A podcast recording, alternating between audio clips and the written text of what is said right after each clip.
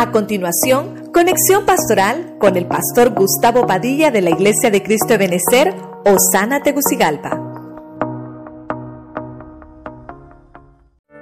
Hacer nuevas las cosas. Vimos como, como el primer punto, hermano, que las cosas comienzan a ser nuevas en el interior. Cuando hay un espíritu de vida dentro de nosotros. Que eso es que somos criaturas nuevas, nueva criatura. Número dos, vimos que es arraigarnos. Cuando estamos arraigados es cuando comenzamos a vivir. Porque a veces, hermano, hemos tenido una vida que no ha sido vida, es una, muerte. Dice la Biblia que estamos muertos en esos delitos y pecados. Número tres, vemos también que algo importante que debe haber en las cosas nuevas es la enseñanza. Debe de haber enseñanza, no solo predicación.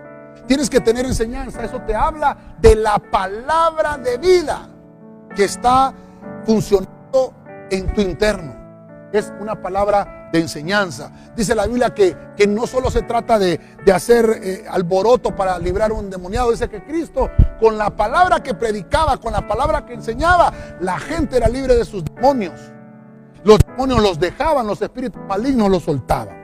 Número cuatro, vemos que también hay frutos nuevos en, esa, en esta nueva, en nuevas cosas. Es el resultado de la obra. Pero de la obra de quién? Del trabajo del Espíritu. Es el resultado, hermano, de que te has dejado formar, que te has dejado trabajar por el Espíritu. Número cinco, viene entonces y te pone el Señor nuevas ropas. Viene el Señor y te dice, ahora ya no pongas remiendos en tus vestiduras. Cambia esas vestiduras viejas por una vestidura nueva. Número 6, entonces viene Dios y ahora dice, tienes que renovar tu mente. Renueva tu mente. Tienes que tener un intelecto consciente. Tiene que haber en ti nuevas actitudes. Eso es lo que nos está diciendo la Biblia en ese versículo de Efesios 4, 23 al 24. Tienen que haber nuevas actitudes. Nuestras actitudes a veces se hacen a perder relaciones. Y por último, número 7, la senda viviente, el camino consagrado que dejó nuestro Señor.